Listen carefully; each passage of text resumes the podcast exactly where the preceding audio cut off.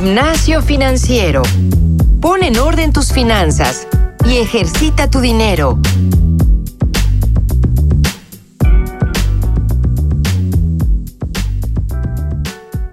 Hola, ¿qué tal? Bienvenidos a un nuevo episodio de Gimnasio Financiero. Yo soy Francisco Eguiza, como siempre, gracias por acompañarme. Recuerden que nos pueden estar enviando todos sus comentarios, todos los temas que ustedes deseen que nosotros cubramos acá en Gimnasio Financiero, serán bienvenidos. El día de hoy tenemos un episodio muy, muy especial y tengo de invitada a una persona que definitivamente yo admiro muchísimo, Jimena Ricoy. ¿Cómo estás, Jimena? Hola, muy bien, Paco. Muchas gracias por invitarme. No, hombre, muchas gracias a ti por estar con nosotros. Jimena Ricoy tiene más de 10 años de experiencia en la industria de tecnología. Ella ha dirigido estrategias muy exitosas de marketing, lo ha hecho para Privalia, lo ha hecho también para Sin Delantal y claro, por supuesto, lo está haciendo con nosotros en Cubo Financiero. Ella es nuestra CMO el día de hoy y es una experta en el mundo digital. Jime, el día de hoy vamos a hablar un poco sobre este tema que ya tenemos todos en, en la cabeza, que tenemos todos en redes sociales, en muchísimos lados, que es el tema del coronavirus. Bueno, a ver, lo primero es que todos, eh, o sea, no hay mayor tema ahorita, ¿no? Que, que sea el coronavirus y evidentemente todo este tema que, que pueda afectar o no nuestras finanzas. Entonces, yo creo que hoy podemos tocar muchos temas que tienen que ver con ello al respecto, tanto a nivel personal como qué es lo que está pasando en el mercado mexicano e internacional. Que justo esa parte es la que a mí me, me interesa muchísimo. Gimnasio Financiero es un podcast de finanzas, ¿vale? Sí. Entonces, quisiera empezar con, con, con la primera pregunta que la verdad es una que nos han estado enviando muchísimo en este podcast, nos han enviado también eh, por LinkedIn, eh, por Twitter, por todos lados. Jime, en realidad estamos en un momento pues crítico, o sea, es algo atípico, es algo que no habíamos visto. ¿Cómo sí. crees tú que esté afectando el coronavirus a, a las finanzas en sí y al mercado mexicano?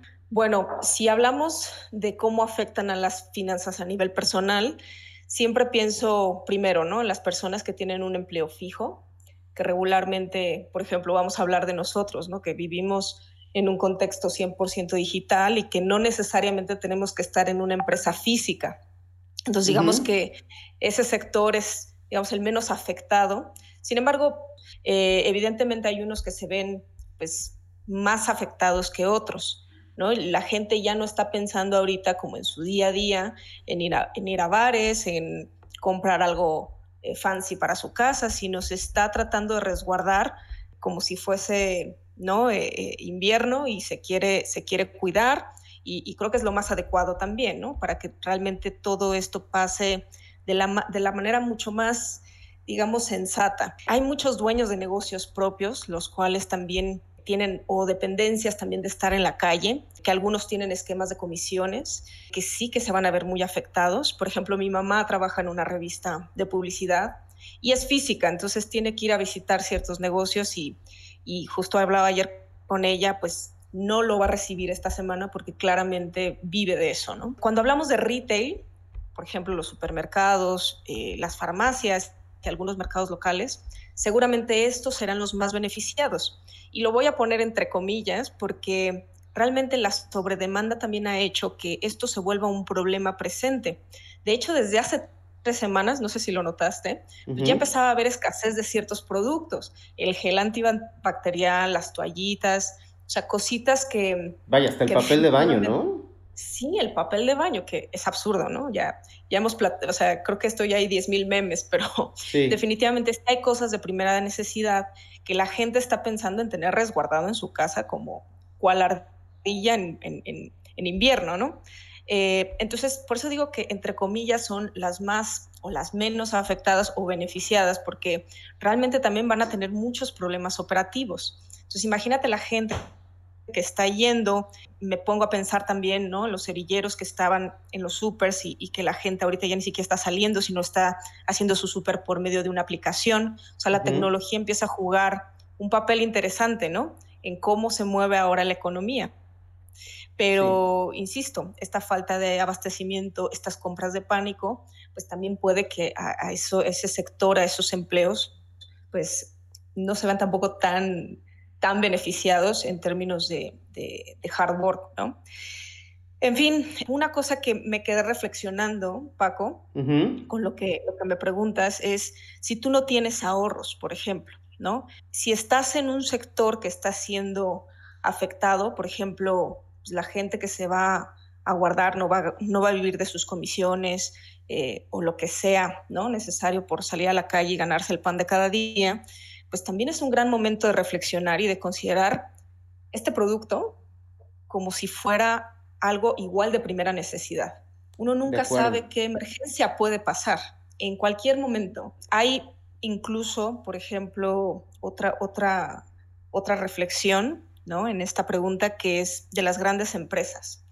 Hay grandes empresas que el otro día estaba viendo en, en, algunas notas que empresas como Alsea o Volaris están viendo severamente afectadas porque su base es por medio de las personas. ¿no? O sea, Volaris, por ejemplo, perdió el 58% del valor de sus acciones. esto significa que de 20 pesos tu papel cuesta 8.50. Entonces, si tú eres inversionista, o sea, si, si, te atreviste a hacer esto como para asegurar tu futuro, pues probablemente esto sea una muy mala noticia para ti si estás teniendo este nivel de inversión.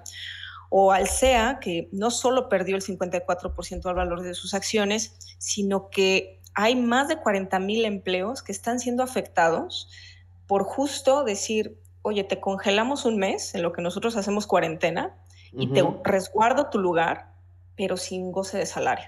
Sí. Son decisiones muy difíciles que cada uno, insisto, ¿no? O sea, afecta de manera distinta, pero que intrínsecamente tenemos que pensar que el futuro, sin importar que ahorita estemos en una situación de crisis, eh, puede pasar en cualquier momento. Y hay que pensar qué podemos hacer para que esta situación no se vea tan afectada en tus finanzas personales.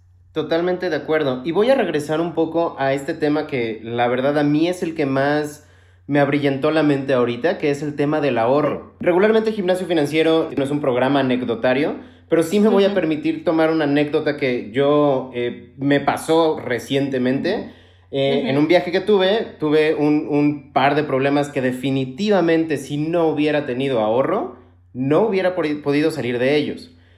Es bien importante que tengamos esta cultura de ahorro, esta cultura financiera, esta, digamos, capacidad de saber que debemos de ahorrar, que el dinero no es tabú, que no tenemos que estar gastando más de lo que tenemos. Y yo digo, tengo otras preguntas para ti, Jime, pero Haciendo una ramificación de esto primero que me, dices tú, ¿tú crees que en México ahorramos o tú crees que en México sí se está teniendo esa cultura de ahorro particularmente? Mira, conozco mucha gente, es así, y si pudiéramos hablar como de estadísticas, hay un porcentaje más o menos por arriba del 10%, pero es muy poco. O sea, la mayoría de la gente se endeuda. Y también no quiero decir que la deuda sea siempre mala. No. Siempre y cuando sepamos cómo, cómo pagarla, ¿no? Entonces, y también no endeudarnos de más, como lo dijiste muy bien al principio, no gastar lo que uno no tiene. Exacto. Entonces, uno tiene que saber su capacidad de pago. Creo que el tema de, lo que es la cultura de saber pagar, saber, eh, inclusive, ¿no? Cuánto empiezas a, decir, aunque tengas un, empleo que no es fijo, o sea, saber cómo, cómo te van a llegar esos ingresos para que justo tengas un poco tu, tu ahorro y lo demás, pues ya sea si tienes una deuda, lo vayas pagando. Al final, o sea, seamos francos, todos tenemos deudas, todos tenemos que pagar nuestros servicios, ¿no? Desde nuestra televisión o el servicio de entretenimiento que queramos. Claro. Eh, y de vez en cuando, pues también queremos nuestros gustos, ¿no? O sea, queremos salir o queremos salir de vacaciones es parte normal, pero cuando nos vamos a un exceso, ¿no? Siempre tiene un valor. O sea, incluso lo podré decir que es económico. Oye, que quiero mi moto, mi moto, mi moto, mi moto. Es un ejemplo, ¿no? Y no te alcanza para esa moto, pero te aferras a, a esa moto y no te das cuenta que a lo mejor te puedes meter en una deuda que no vas a poder pagar al futuro. Entonces te endeudas o te sobreendeudas no puedes pagar la moto, pierdes la moto, entonces te quedas inclusive con ninguna de las dos cosas. Entonces, súper importante, y ahorita que estabas contando de tu anécdota, pues también digo, tú me las, me las has contado particularmente, pero sí, es, es, también saber prever que ante una situación que pudiese ser positiva, incluso nos puede salir mal. Exactamente, ¿no? Y eso es eso es súper, súper correcto. O sea, al final, un fondo de emergencia es justo, parece, esa, esa palabra en particular, emergencia. Entonces, sí, o sea, insistir, una emergencia tiene que tener de dónde salir. Y yo quería ahora sí hacerte otra pregunta. Por cierto, escuchas, estoy seguro que ya escucharon un poco la voz de Jime, que está un poco diferente a la mía, porque acá en, en, Cuba, y vamos a hablar un poquito al respecto más, más adelante, estamos haciendo distanciamiento, ¿no? Entonces, Jimena está, como hicimos en un programa en el de Finerio en particular, está conectada por, por internet, por este eh, sistema de Hangouts en Google como saben, la tecnología siempre es algo que ayuda muchísimo, no nada más a las finanzas, sino a la vida en general. Entonces, Jime, la pregunta es, ¿qué recomiendas a los podescuchas para que su día a día sea mucho menos complicado de lo que hoy pinta? Creo que hasta lo estás eh, respondiendo en tu pregunta, ¿no? La tecnología juega como ese, ese catalizador que nos puede ayudar a que la vida continúe. O sea, nosotros que estamos conectados vía remota, pues podemos seguir teniendo nuestras reuniones con Hangout, con Zoom, con diferentes herramientas. Podemos seguir trabajando. De hecho, por ejemplo, ayer que hablaba con mi mamá con el tema de sus ventas, le dije, bueno, pero puedes utilizar tu correo para ir adelantando ciertas cosas, mandando vía remota, ¿no? Las facturas, o sea, creo que sí, sin duda, si uno se pone como o establece esta productividad de manera digital, se puede hacer. Por supuesto que hay mucha gente, y a lo mejor puedo, puedo hablar por la gente adulta mayor, que a lo mejor no tiene tanto acceso a la tecnología, pero que si nosotros hiciéramos el esfuerzo, si tenemos a nuestros abuelos en casa, nuestros padres, y que no sepan, pues es una gran oportunidad también para enseñarles, para que ya, ya ni siquiera hablo de redes sociales, que por supuesto ayuda, pero como estas herramientas, ¿no? Inclusive un Excel chiquito, ¿no? Ya que le, enseñé Excel por primera vez a mi mamá, dijo, qué maravilla, yo no tengo que estar contando sacando la calculadora. Entonces, estos detalles pequeños, pero, pero que son grandes en el momento de ya empezar a, sentirse productivos y tal. Hay gente que se está atreviendo a hacer muchos blogs, ¿no? De, de, lo que les está pasando en estos momentos, cómo viven la situación con su trabajo, con sus jefes, con sus compañeros. Y, a mí particularmente me ha gustado mucho, no sé si, si, te ha pasado, el leer historias muy particulares ante esta situación, unas absurdas, unas que rayan en, en, la perfección. y, también me gusta escucharlo porque digo, oye, yo no he hecho esto, creo que, creo que lo voy a hacer. Entonces, este, utilizan esto a su favor. Estoy totalmente de acuerdo. Y aquí es algo importante que, que mencionas. Quizás no enseñar hoy eh, las particularidades de las redes sociales, pero definitivamente mucha información, no nada más financiera, sino del mismo tema del coronavirus, sino en general, está siendo alimentada dentro de redes sociales, ¿cierto? Totalmente. De hecho, vivimos al día viendo Twitter o Facebook o para ver qué es lo que está sucediendo, no solo en términos de gobierno, sino todas estas noticias que aparecen de diferentes organizaciones. Hay que tener también mucho cuidado con estas noticias falsas. Es muy fácil también utilizar la, la, tecnología en nuestra contra. Yo te voy a dar un ejemplo, tengo varios chats, el de la escuela de mi hijo, el de mi familia, y de repente pues también existen todos estos de, o sea, de, de, de fake news, ¿no? Lo que, lo que llamamos noticias falsas que no ayudan, sino al contrario. Pueden, pueden este, entonces, busquemos las fuentes de información también que son oficiales y lo demás no hagamos mucho caso, porque si no, entonces también podemos afectarnos a nosotros y a nuestras propias familias. No, es, no hay necesidad de caer en toda la paranoia si aprendemos a entender que nos tenemos que resguardar, tenemos que guardar cuarentena, ser súper limpios. Incluso el otro día comentaba con, con una amiga, oye, te das cuenta que estamos volviendo a los básicos, estamos aprendiendo otra vez, ¿no? A, a, a, ser más higiénicos, a, o sea, a cosas muy básicas que se nos olvida porque la vida está en rush, ¿no? Claro. En constante eh, ajetreo. Entonces, pues no pasa nada, es un momento reflexivo y, y hay que ser bastante, bastante precavidos. Totalmente de acuerdo. Entonces, estamos hablando, digo, ya creo que estipulamos muy bien que la tecnología juega un papel primordial, es vital la tecnología en estos momentos. en realidad digo, y estamos demostrándolo incluso ahorita conectándonos y grabando el podcast de manera remota, de manera digital. Entonces la pregunta sería, ¿México está listo para este cambio de, de, de mindframe, este cambio de chip, para ahora utilizar la tecnología como principal aliada en un momento tan crítico como el que estamos ahorita? Sin duda lo está. Buenísimo. De hecho, LATAM yo creo que es de los países que más preparados están. Nos hemos saltado, digamos, un paso histórico que era tenerles ¿no? la computadora de escritorio, saltamos a los smartphones y ahora si tú te das cuenta, cualquier tipo de, de, de persona puede utilizar un smartphone en la comodidad de su casa y con internet. Buenísimo, entonces estamos, estamos bien en ese sentido, ¿cierto? Sí, sí, sí, sin duda alguna. Y vuelvo a lo mismo, también hay muchos tutoriales. Si hay algo que no sepamos hacer, ya saben que YouTube puede resolver muchas cosas y el señor Google, páginas, por supuesto. El señor Google, por supuesto, este, y, y le das clic en voy a tener suerte y seguro que la tienen. Exactamente. Entonces, se pone divertido. Oye, y entonces, nada más, para cerrar un poquito, porque como, como es costumbre en gimnasio financiero, se nos empieza a acabar el tiempo. Yo sé, y digo, hice un teaser ahorita, más o menos, de que ya en Cubo estamos haciendo algunas cosas. ¿Qué estamos haciendo en Cubo para contrarrestar este tema del coronavirus? Aunque sean eh, movimientos pequeños, a mí lo que me gustaría es, gimnasio financiero, muchos de sus podescuchas tienen empresas, tienen microempresas o también son empresarios. Sí. ¿Qué estamos haciendo nosotros que pueden hacer ellos? Mira, eh, que es muy buena tu pregunta, Paco, porque desde la semana pasada hemos enviado un, un, correo a todos ellos para decirles, oigan, lo primero es, nuestra operación sigue al 100%, 24/7, porque claro. somos una empresa 100% digital. Uh -huh. Entonces, si quieren un, un préstamo, si quieren seguir invirtiendo, nosotros seguimos operando sin ningún tema.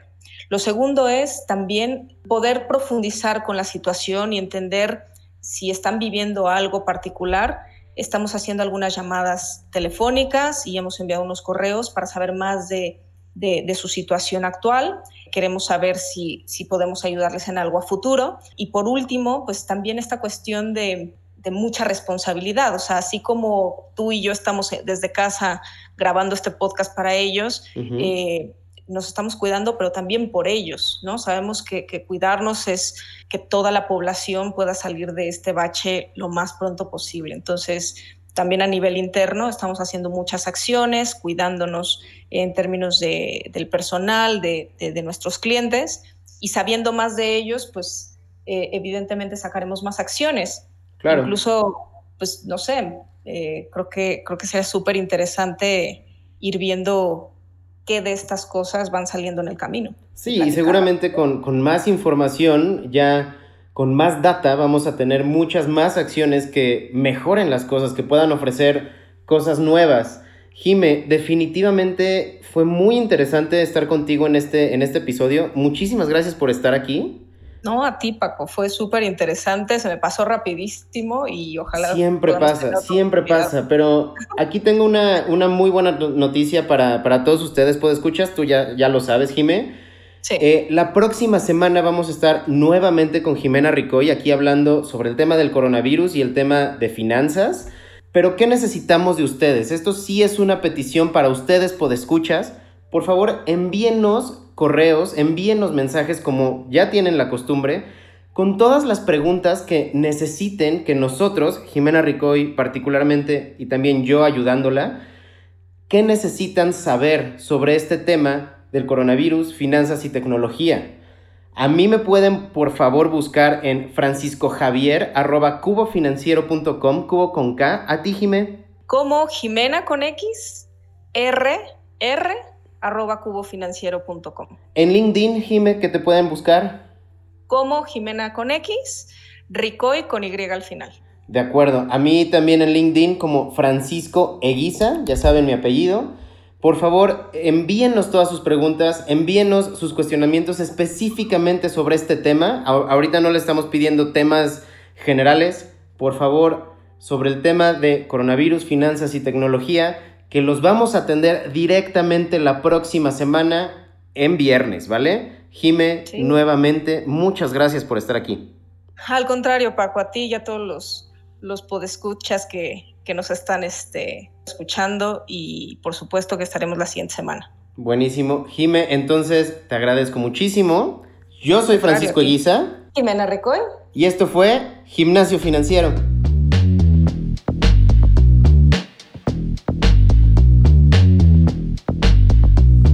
El entrenamiento de hoy ha terminado. No olvides reforzar tus finanzas todos los días y compartirnos con tus amigos. Te esperamos la próxima semana en Gimnasio Financiero.